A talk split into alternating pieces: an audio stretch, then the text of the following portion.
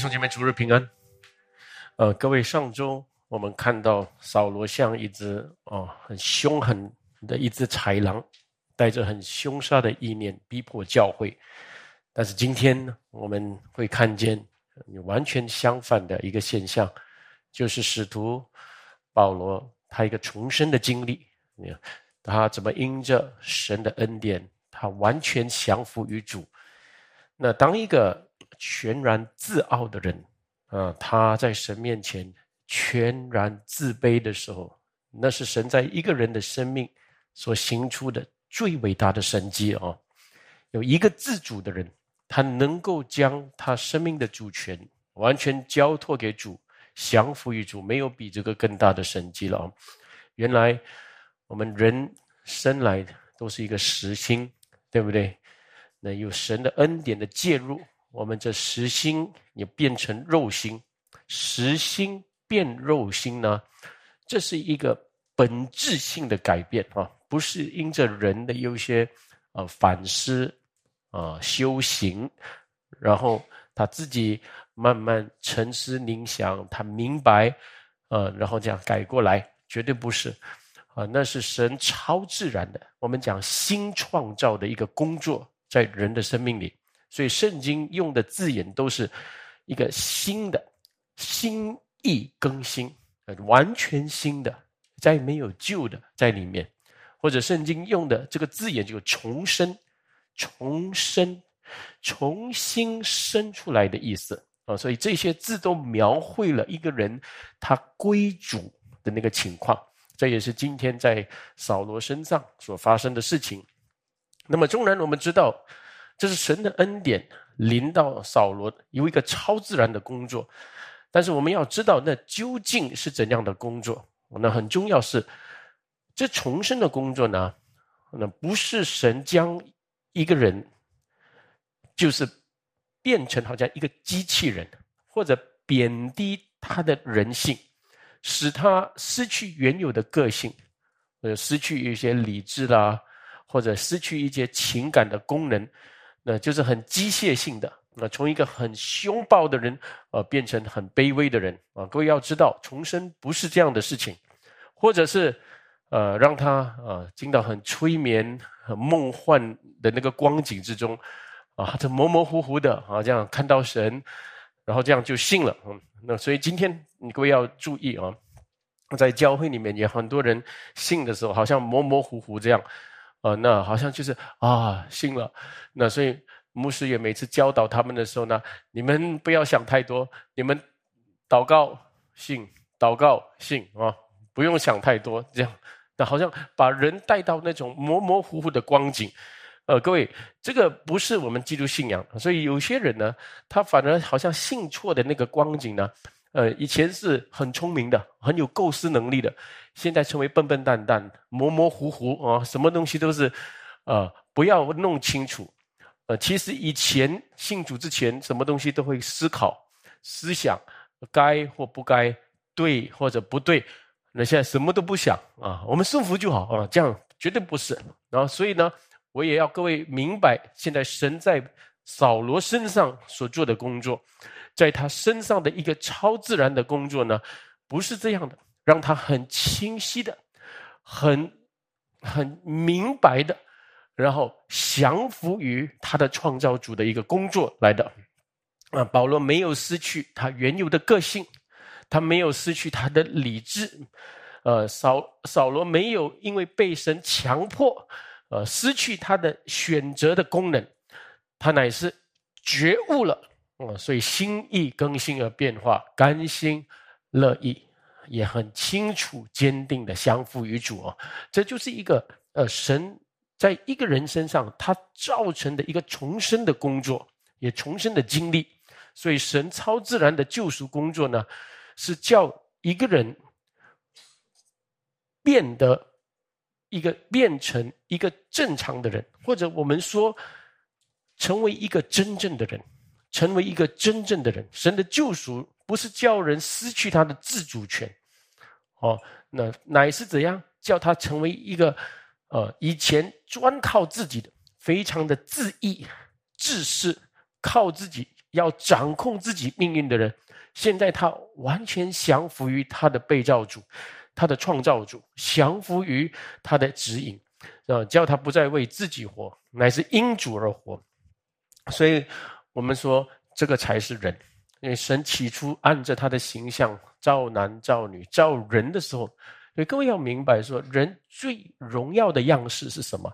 那今天我们活在这个堕落的世界，我们已经对哦人的荣耀这个字没有去思想，我们就看到哦人很伟大，人很聪明，呃能够造车、造飞机、造火箭、造这个互联网，呃或者人哦很伟大哦，你看现在很多人行善，呃帮助穷人，好像这样的的事情，我们看到我们人一直在称赞自己。一直在称赞自己的人性，但是人性最荣耀的样子就是被造人，他能够完全降服于他的创造主，以致他能够靠着这个上帝这个被造那个创造主的他的良善，那从他的良善，靠着他的智慧，靠着他的公义慈爱来行万事，然后最后把荣耀归给他啊！这是人按着神形象就被造的。那那个样式，那这是堕落的人已经失去这样的认识，也失去这样的知觉，所以呢，一直要提升自己。所以现在很多很多的，呃，书店里面的书啊，或者这个社会里面给我们的一些 training 啊，一些课程啊，都是教教我们要要提对自己的形象要保护，要提升自己的形象哦，就是这方面。因为人已经失去那个原有的荣耀，对吧？他不愿意降服他的创造主的时候呢，他好像里面有一个空洞，有一直找不到自己的价值，所以一直在这个世界或者用很多的学说啊，很多的道理，很呃来自己要提升自己，要保护这个。其实圣经说，有罪的人，你怎么保护这个形象？你没有知罪，你没有来到神的面前。没有降服于他，没有从他来认识自己被造的那个本样而顺服在其中的时候，你找不到自己的啊！所以这一点是我们要很清楚知道的。所以各位要知道的，就是保罗或者扫罗身上，他的问题是什么？他的问题不是他不够聪明，或者他不够热心，或是他还不懂得律法，其实反而他非常的热心，热心到他逼迫教会。呃，他是以守律法为义。那他的问题呢，不是这些东西，他的问题是他不认识他的创造主。所以，当他很狂傲，那按着他的自意之心，按着他的热心来逼迫教会的时候呢，就主向他显现。那时候天上，圣经怎么说？天上就是发光，就四面照着他。嗯，圣经也说那个光。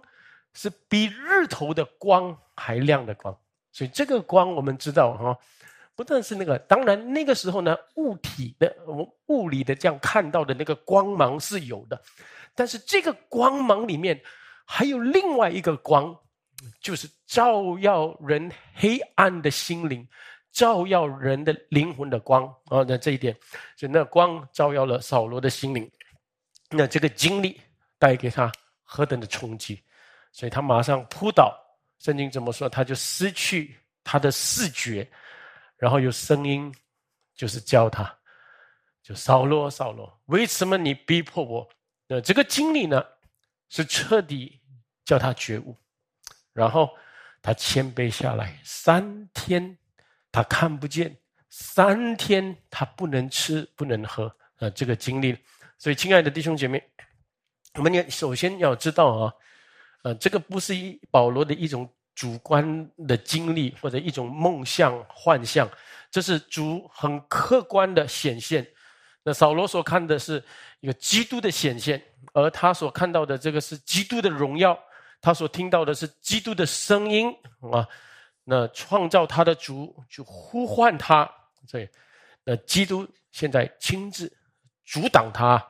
很像像这横冲直撞的样子，这种这样的逼迫教会，那把他回转过来的时候，我们看到扫罗他的生命之后完全反方向的活啊，这是很重要的哈，完全向着相反的方向活。所以这一点呢，我们就多思想一件事情。那扫罗呢？啊，这是我们下周继续会看到的事情。那扫罗他的重生归主，他的转变，不是叫他成为一个中间人。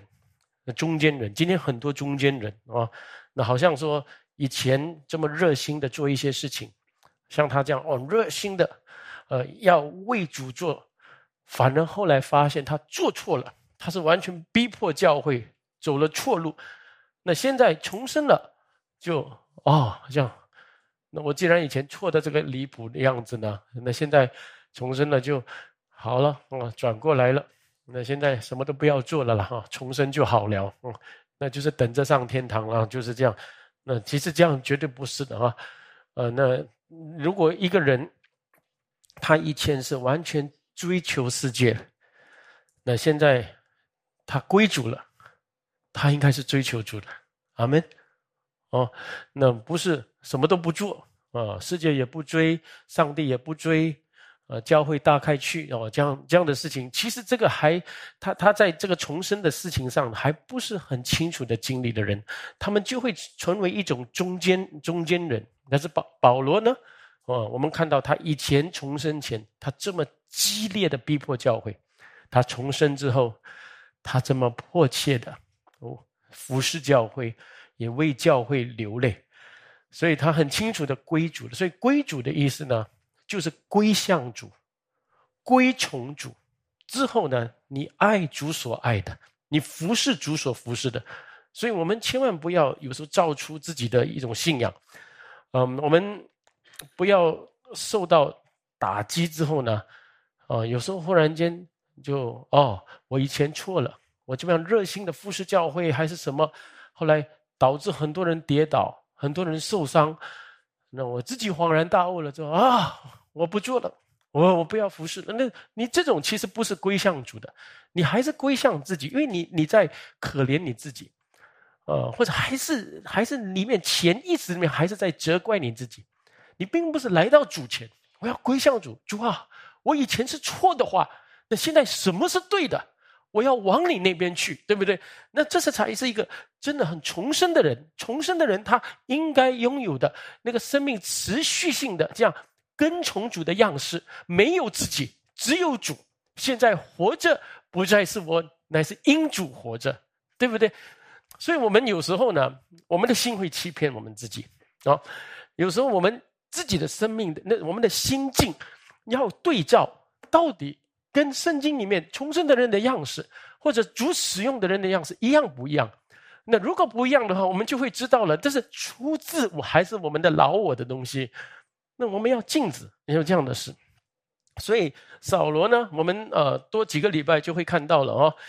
那我们知道他重生之后，他就跟大马士革的信徒在一起哦。然后呢，很快的，呃，就二十节那边我们就看到他起来，开始在会堂里面。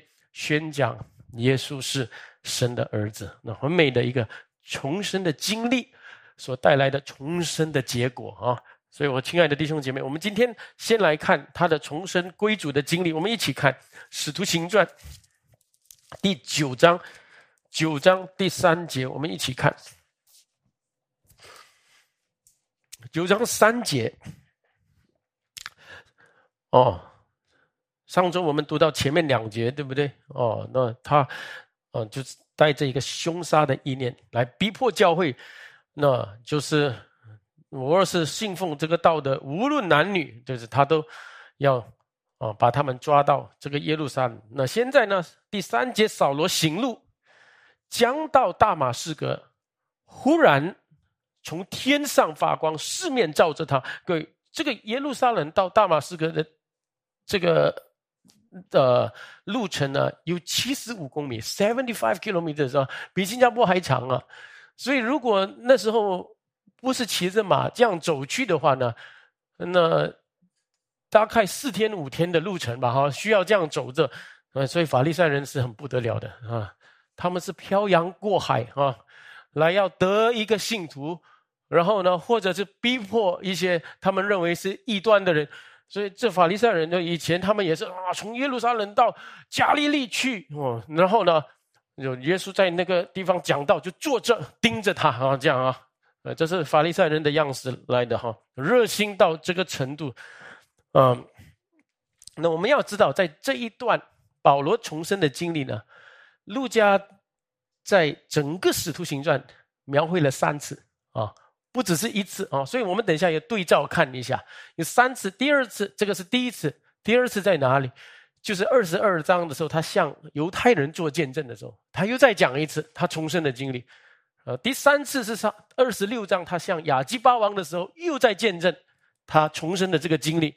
所以这个是很重要的一个阶呃一一个段落啊。所以呢，嗯，这时候就是忽然间。啊，就是天上有光照耀他。我，我们想必啊，啊，这个是怎样的光？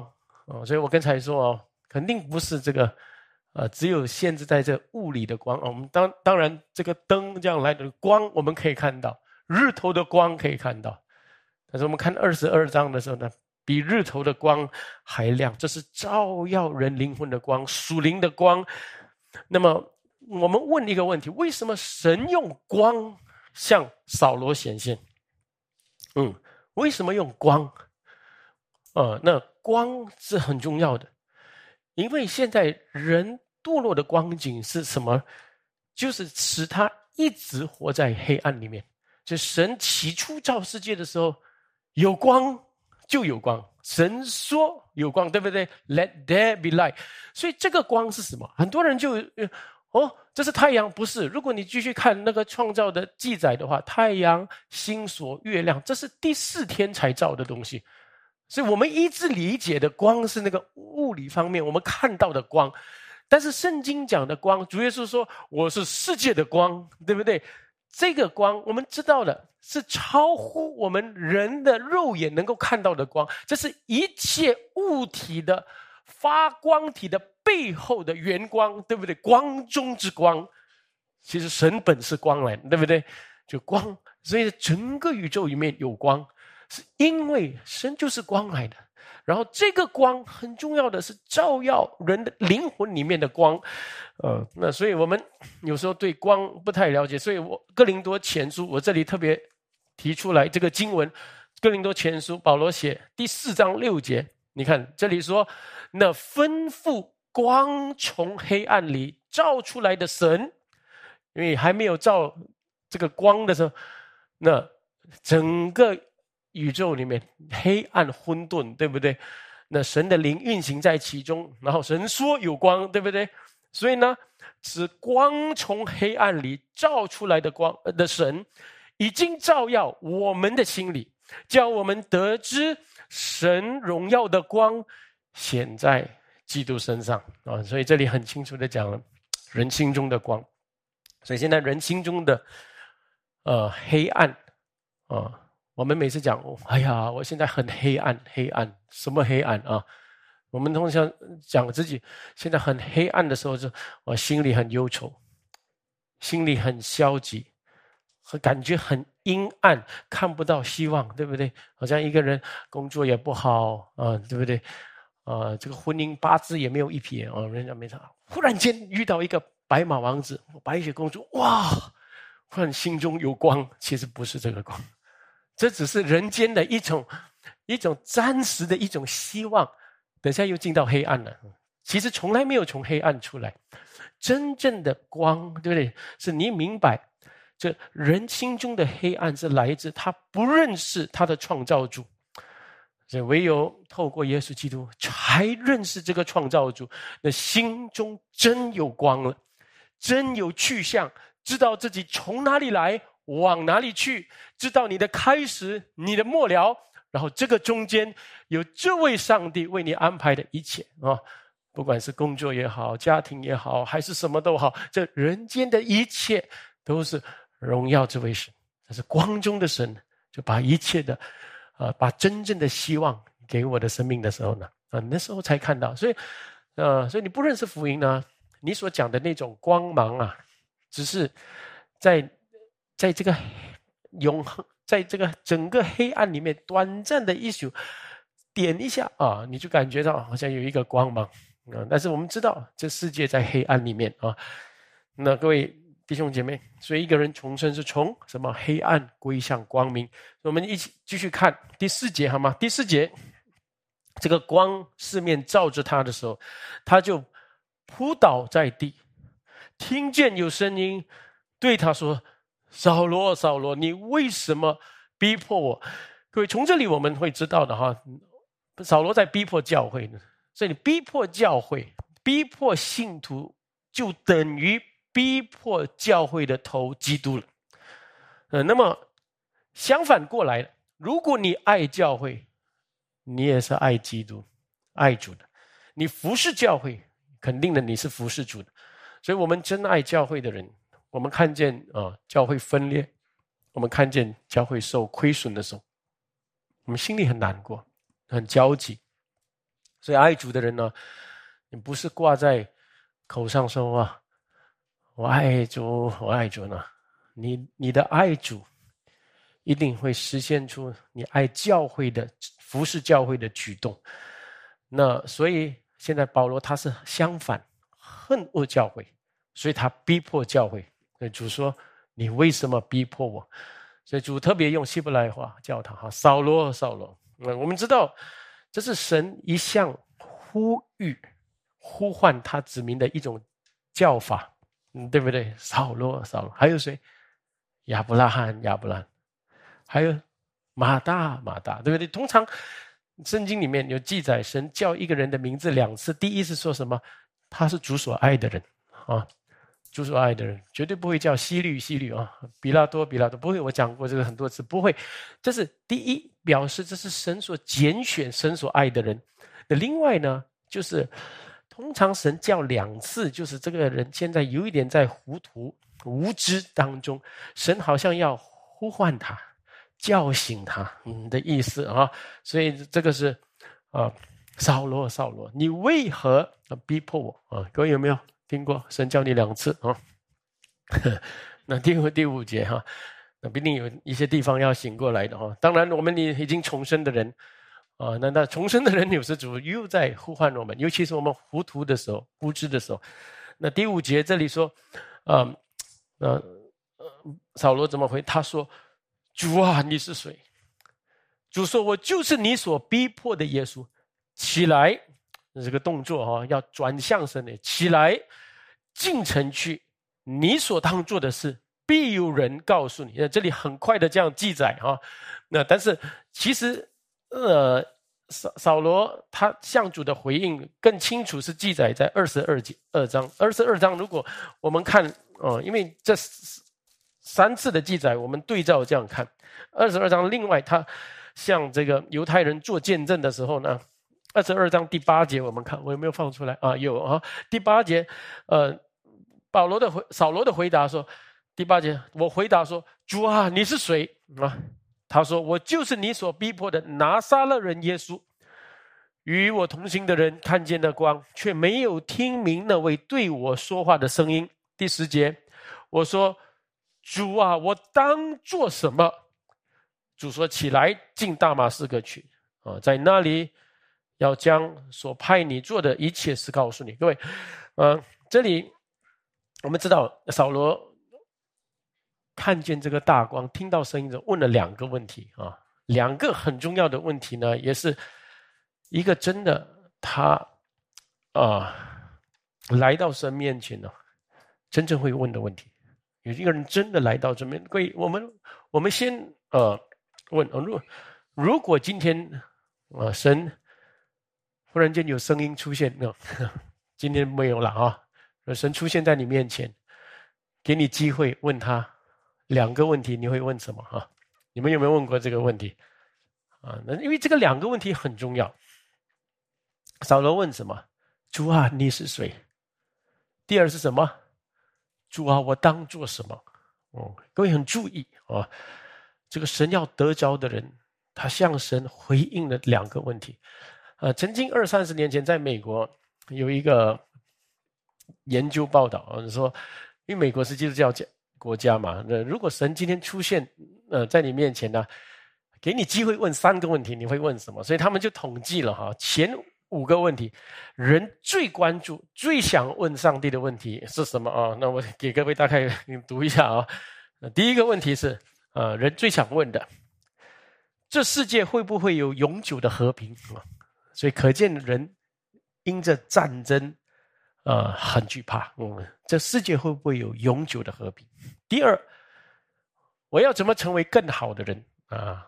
对不对？这个呃，self help 啊，在很多的书籍里面一直教我们怎样帮助自己成为更好的人。你看这样的东西呢，就是在人的思想里面。但是你们有没有发现，都是我我的世界嗯，这个啊。第三呢，我和我家庭的前景是如何啊？如果神出现的时候，很多人想问他关于他跟他最爱的他的家庭。第四呢，啊，有人就问：这世界所有的疾病，是否最终会有痊愈或者得到治疗的方法啊？呃，所以这也证明了人因着这个病痛非常惧怕啊。那这是，然后第五呢，我呃，我们很多人会问：为什么这个世界有苦难啊？为什么世界有苦难？那所以这个五个问题呢，都是人最想问神的。所以你有否发现，这这个这些问题都是以自我为中心的，都是我，或者我活在的这个世界。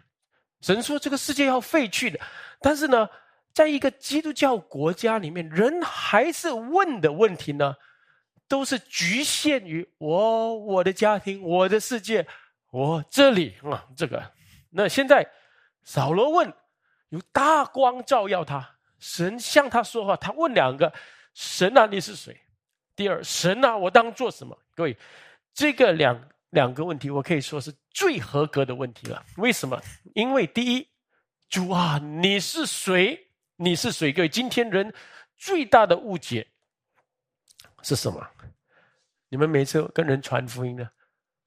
哎呀，神都是一样的啊，对不对？我最大的误解是这个了。当你一讲到神，讲到宗教的宗教都是神都是一样的，嗯，拜神的好啊，明白？拜神好，但是你要拜对神，对不对？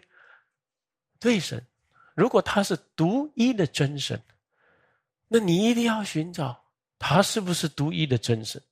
所以在旧约里面的整个历史，神的子民以色列一直被管教的。原因是什么？是不是他们没有拜神？不是，他们很尽情的拜神，拜错神，对不对？拜错神的问题。所以，当人没有对所拜的神做出选择，没有问神啊，你是谁？其实他是在体贴人性来拜神，他只拜的是只能合乎人的心意的，只要合乎人的心意的，就是神。所以，这就是他敬拜的对象。嗯。这就是说呢，神人对的人的那个神观呢，是非常凡俗的，非常随便的啊。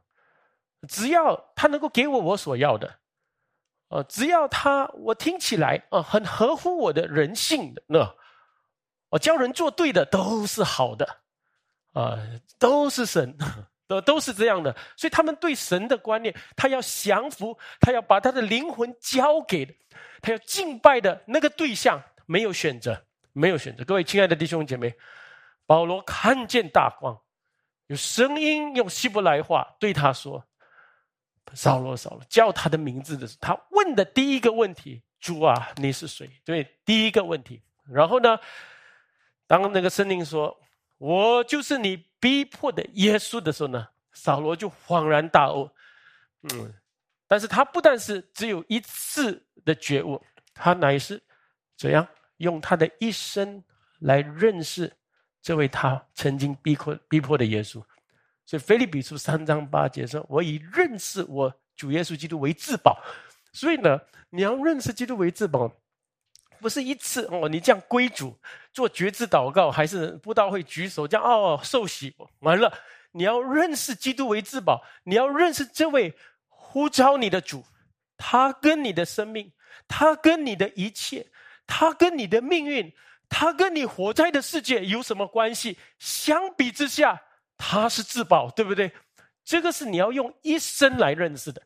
所以呢，你认错神了哈，或者慢慢把这个耶稣当做是你自己造出来的那种耶稣啊，哦，就是来给我平安、给我顺利的这样这样的，就就不是认识他为至宝。也就是说，你开始认识他是错的，你开始来到他面前，然后现在要跟从他的动机呢，全部是有误的。所以你的信仰走下去的时候是，主啊，你是谁？你是主，你是谁？然后你是要怎样认识你？我回到圣经，然后用我的生命的一切跟圣经的话衡量的时候，他是至宝，对，他是至宝，我可以认识他，这是啊。用我一生来做的事情啊，所以这这一点，所以第一个问题本身会带你进入怎样的信仰？然后第二第二个问题，然后回答第二个问题的时候呢，神啊，我当做什么？那神没有直接告诉他，神就是说你起来进城去啊，就是照他的话去行了哈。呃，那这是神一来引导人的方法。各位有没有发现，神一来引导人的方法呢？从来没有将他的全盘计划告诉他的。啊，那神因为神的计划是什么？要在一个人身上做主，成为他的主宰，成为他的引导者。所以呢，我们要成为什么？我们要成为跟从者，我们要成为顺服者。这原来神在扫罗身上。有很重要的计划，当然我们都知道，要他成为外邦人的福音使者，也为着主的名，怎样承受很多的苦难啊？的确是了啊。我们看到，啊，保罗之后啊，他的整个的服侍主宣教的那个旅程，我们知道他一直为着教会怎样的受逼迫、受难啊。啊，能用百般的忍耐来教导牧羊主的教诲啊，所以完全相反的一个，我们看到了哈。那所以主如果这个时候告诉他，他是完全不会了解的事情了哈。嗯，所以有时候我们人呢，就是什么东西都要知道到完啊，我们才甘愿跟从啊。所以有时候也是很麻烦的哈。我们人的顺服总是有条件，当然你对人，你对牧师，牧师有时候可以解释，就给你解释了哈。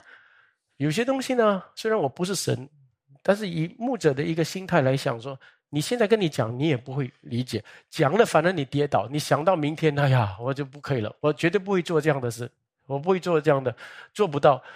所以有时候呢，连这个神所恩高的仆人带领的时候，也是觉得有些东西跟你讲到完，你也不会了解啊。但是你跟神更是要这样，我跟神更是主啊，那我就今天。成为你的跟从者、顺服者哦，那这就对了。嗯，啊，那第七节我们继续看下去的时候呢，那我就那我回去啊，第七节第第九章九章七节，同行的人站在那里说不出话来，听见声音却看不见人，所以想必这些人呢，都后来成为一些见证人哈。因为他们无论怎样有看到一些光芒，然后听见一些模糊的声音，但是只有扫罗听到主用他能理解的言语对他说话。嗯，所以呢，在这个方面我们知道了哦，这个遇见神的扫罗他的经历，嗯，所以有很多人听到一样的信息，有时候呢，但是进去心里面的情报又不一样哦，这真是这样的啊，神得着人的时候。那现在是很超自然的，啊，声音出现，但是只有对保罗，呃，对扫罗说话，使他明白。第八、第九节我们，呃，读完，呃，今天要读的经文，那第八节，扫罗从地上起来，睁开眼睛，竟不能看见什么。有人拉他的手，领他进了大马士革，三日不能看见，也不吃也不喝，啊，所以他失去他的视力。也失去他的胃口，那为什么失去胃口？因为他的心里面太受震撼到一个地步，连吃喝最简单的事情都没有办法做了。所以这三天里面呢，是好像他失去自己，好像约拿进到鱼的毒腹里面这样三天啊，那整个的整个的悔改的那种光景。在神面前恍然大悟啊，所以叫他不能吃喝，直到亚拿尼亚啊，下下一次我们会讲到来为他祷告的时候呢，啊，他的眼睛又再次看见了。可以，我们读到这个经文的时候呢，我们就会更加理解啊，扫罗他在遇见神的时候啊，那神在他身上所造成的非常重要的工作。所以，我们呃，在这个第九第九章的这个部分呢，呃，我想多给各位解释哦，因为单单我们这样看，呃，因为六加三次的记载一定有理由。我们这样单单这样看的时候，可能有一些细节我们还抓不到，到底这个重生的经历包含了什么啊？当然，我们一句话说，这是神主动的工作，但是神主动的工作啊，就一次来。但是这当中，你们有没有问过，神有没有预功？神有没有预功在这个人的身上啊？呃，那我们一一起看一下，呃，再翻到第二十六章。二十六章哦，这个是，呃，保罗现在在亚基巴王面前哦，他就做见证，讲到他是怎么重生的。二十六章十四节，嗯，就读一句话，一节，啊，他就在做见证说，啊，十四节，我们都扑倒在地，我就听见有声音用希伯来话向我说：“扫罗，扫罗，为什么逼迫我？”请注意下面一句话，你用脚。踢刺是难的，我们在读那句话，你用脚踢刺是难的。对，这句话我们来思想啊，因为这句话是一个重点。虽然我们没有讲到这边，但是我觉得这句话呢，带给我们很重要的，在解释保罗的重生经历的很重要的一个情报。这里所讲的刺，用脚踢刺，指的那个画面是什么？啊，各位。指的是一个呃农夫，他带着牛耕农的时候，我不懂各位，因为我们现在活在现代世界啊，啊，连牛耕农的那个样子也是没有亲眼看过啊，那都是在书本上这样看。牛耕农的时候呢，通常农夫啊，他带着一个棍，很长的棍，有然后有一根刺在那个棍的尾端，然后就这样弄着那个牛的身体。啊，真的，催逼他前进，他不要走的，刺刺刺刺他一下，给他前进。啊，他他他走这边的时候啊，哎，刺刺他啊，叫他走回来哈。啊，你明白吗？哈，这个这个刺，所以就是带着这个牛耕农，啊，这是有一些牛啊，就是不爽嘛，一直被堵啊，所以所以这个脚就起来啊，就要踢那个刺啊，呃，痛不痛？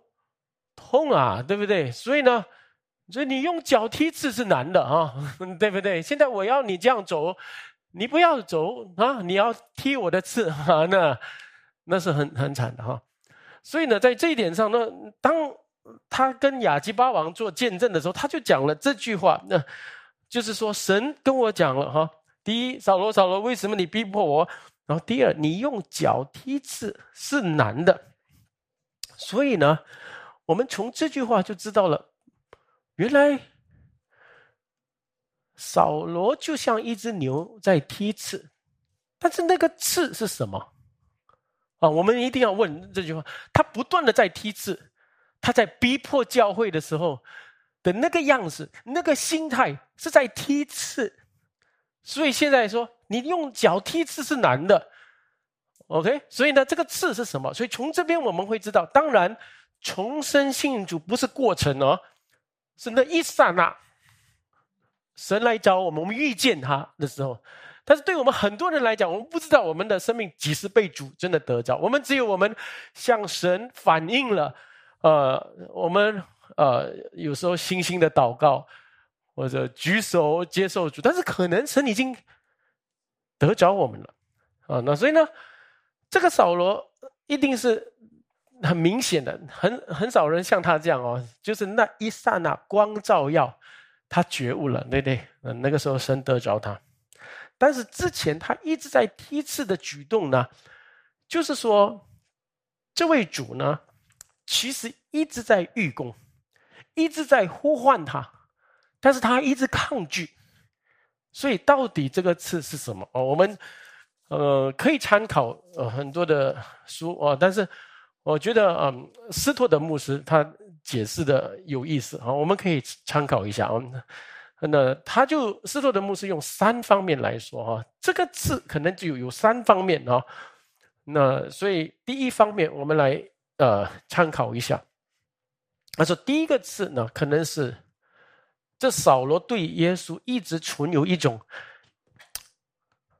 心里面有一种很被干扰的质疑，啊，为什么这么说呢？啊，没有错的，扫罗是很抗拒耶稣，他也一直说服自己的心，这家伙是一个骗子，这什么拿撒勒派，这是异端，对不对？所以他心里面是这样跟自己说，然后他也想必他是法利赛人，耶稣钉十字架的时候，他也知道。他也支持，他也喜悦，他受害一定是的。但是在扫罗的心中，有没有可能啊？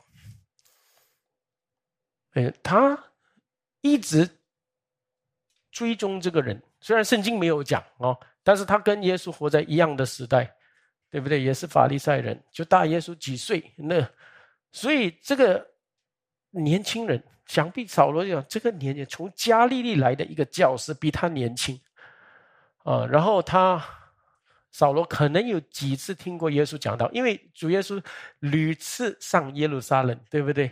他服侍的三年半，每一次过节的时候呢，他都会上耶路撒冷，然后呃，在那边有时他也行出神迹，所以想必扫罗是听过他的神迹，包括他怎么叫死人复活、叫拉萨路复活的这些事情，那想必扫罗也听闻过主耶稣的。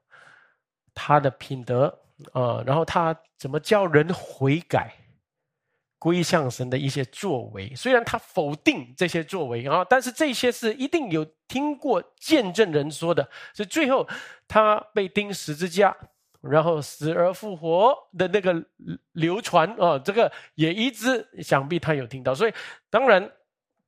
呃，扫罗，我说他一直会说服自己的心，他是骗子，他是异端，他被钉在十字架，这是咒诅，所以他心里是一直要抹杀这个一直干扰他的质疑。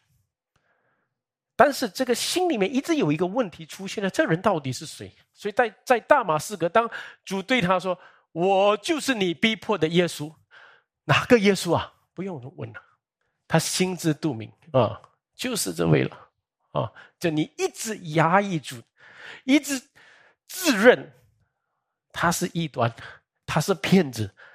啊！现在这个声音来的时候呢，他马上心知肚明啊！所以各位，有时候我们刚硬的时候，我们一直故意压制一些事实。各位有没有这样的经历过？啊，我们压制住，不是真的，不是真的。以前还没有信主，神不是真的。信了主之后，神没有讲这样的话，没有啊。哦，我不，我不信，我不听，这个不是神对我讲的。但是，直到有一些事情发生的时候呢，你没有办法再压制啊。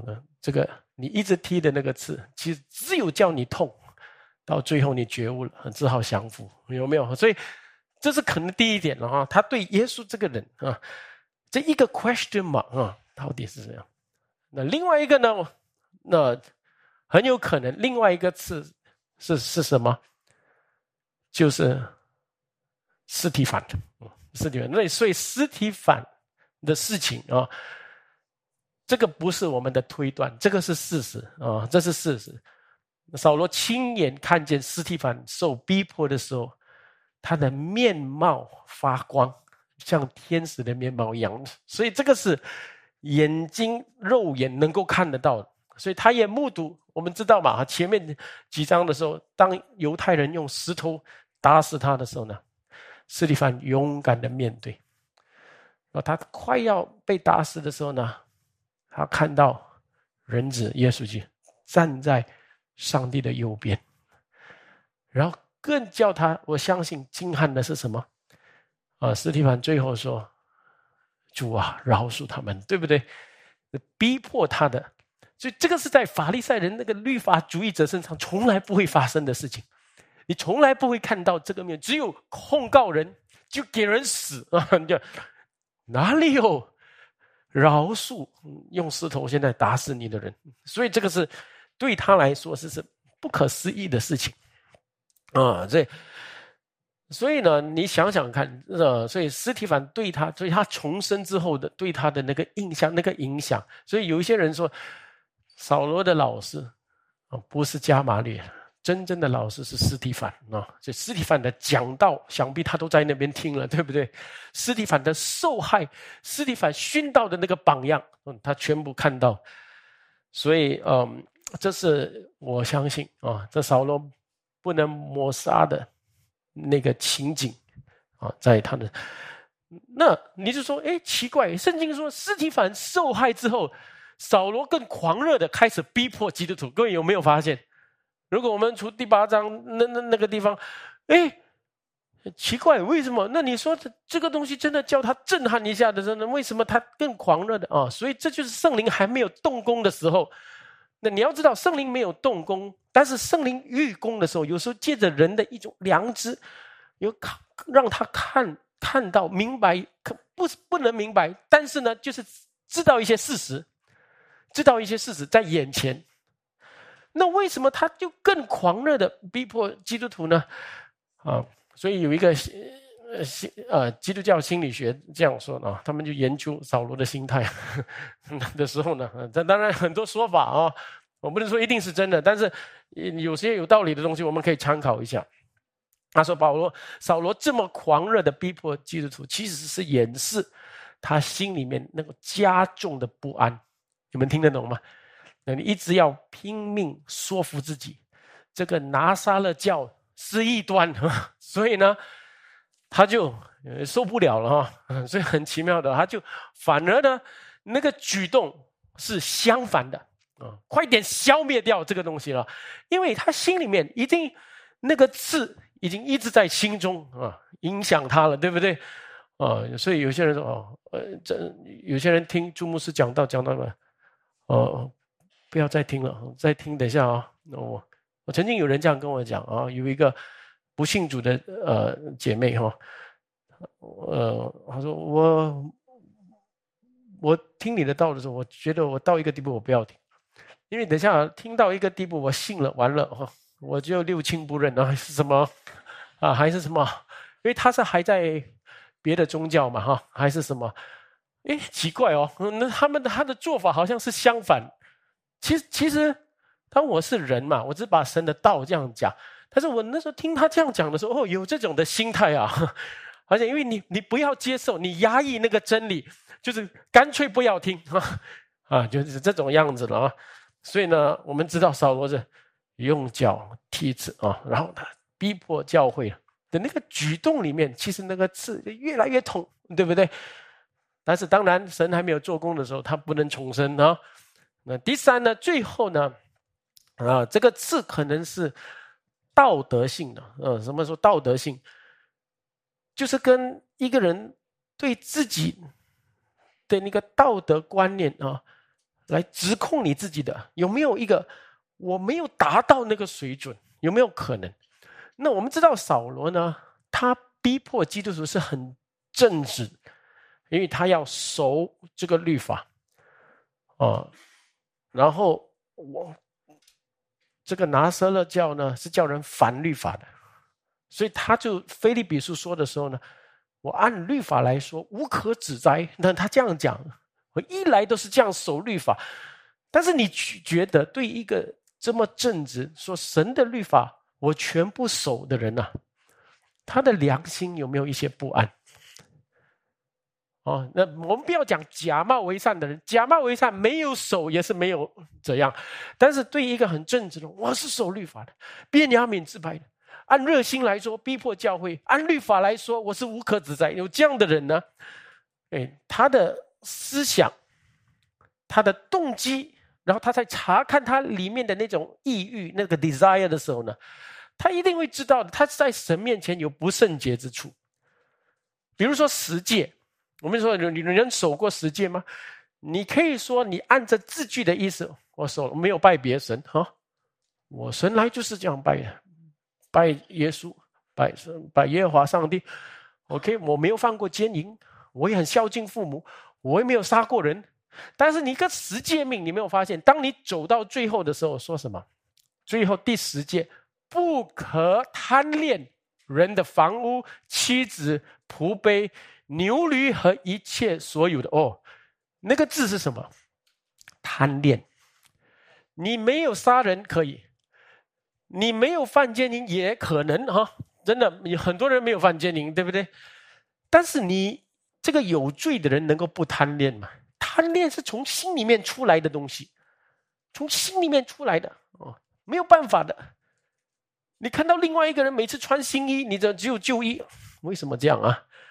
然后心里面就哎呀，如果啊，我也有他这样能够天天换新衣的，对不对？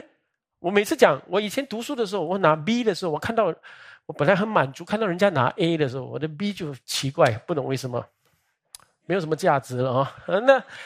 这个就是你贪恋旁边人的那个，他的那个好，他有的，我也要啊，那那个，所以当你十诫命走到最后的时候，你会发现你这个有罪的人性，你不能过这个第十条第十条诫命的，对不对？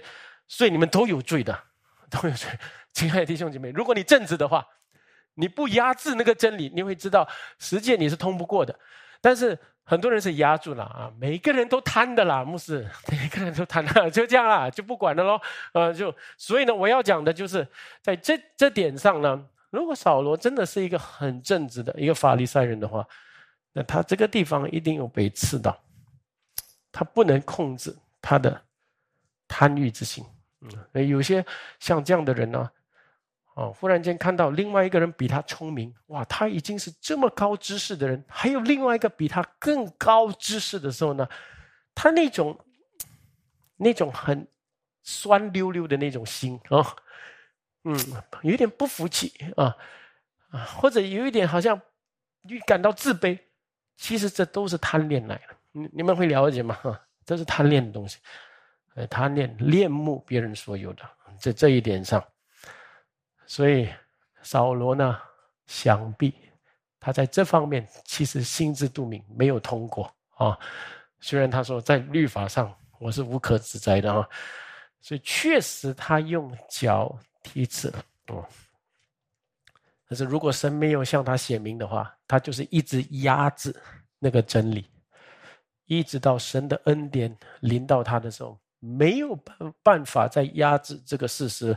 这神的大光照耀他呢，他完全崩溃了，但是他也怎样，完全得自由了啊！那个时候，他完全降服，向神做出最真实的回应了哈。所以那个不是他在惧怕中做的。我们先明白哦，大光来怕的半死，旁边的人是怕，但是对他来说，他是觉悟，他是懊悔。这不是在惧怕中回应回应神，乃是在懊悔中回应神。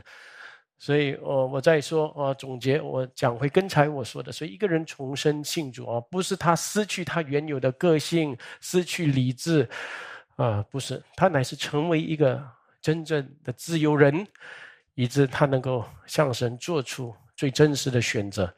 神重生了他，使他用他的意志能够转向神。那最后呢，让我这么说哈，嗯，这是一个很简单的应用啊。虽然这个扫落的经历可能对我们这里很多人都说我们已经重生了哈，但是有时候我们重生了，我们还是有违背神的一些地方，或者说我们一直硬着心啊，不不愿意降服于主。那这个方面呢，我可以跟你们说，你一直要用脚踢刺的话哈，一样的。你不能有真正的喜乐，那你你反而会痛苦。所以这方面呢，我们不要抗拒神啊。我们一直，如果有些人活在最终享受那个短暂的喜乐和满足的话，那你心里面知道你不安，你有惧怕。那各位，你什么时候转向神？什么时候得到自由？阿门。好，我们一起祷告。主，我们感谢你，今天你用你的话语。有这样的勉励我们，特别是当我们看见你的仆人保罗他怎样的被你得着的事情，我们真的赞叹主的大恩。其实这样的恩典也临到了我们身上。求主让我们看重这样的恩典，也在你面前愿意啊，在这个重生的经历啊，我们多思想，以致我们能够现在望着一个重生的结果应该有的，要应当走去，就是完全为主而活，也。把自己的生命交给主，让主对付，让主指引，啊，主让我们成为一个真正能够顺服你的人，啊，让我们不要一直踢那个刺，因为主，你怜悯我们的不够，啊，所以你一直向我们显明的事情，就求主啊，使我们能够归向，能够降服，感谢主啊，愿主用今天的道。勉励众人，祷告奉主耶稣的名，阿门。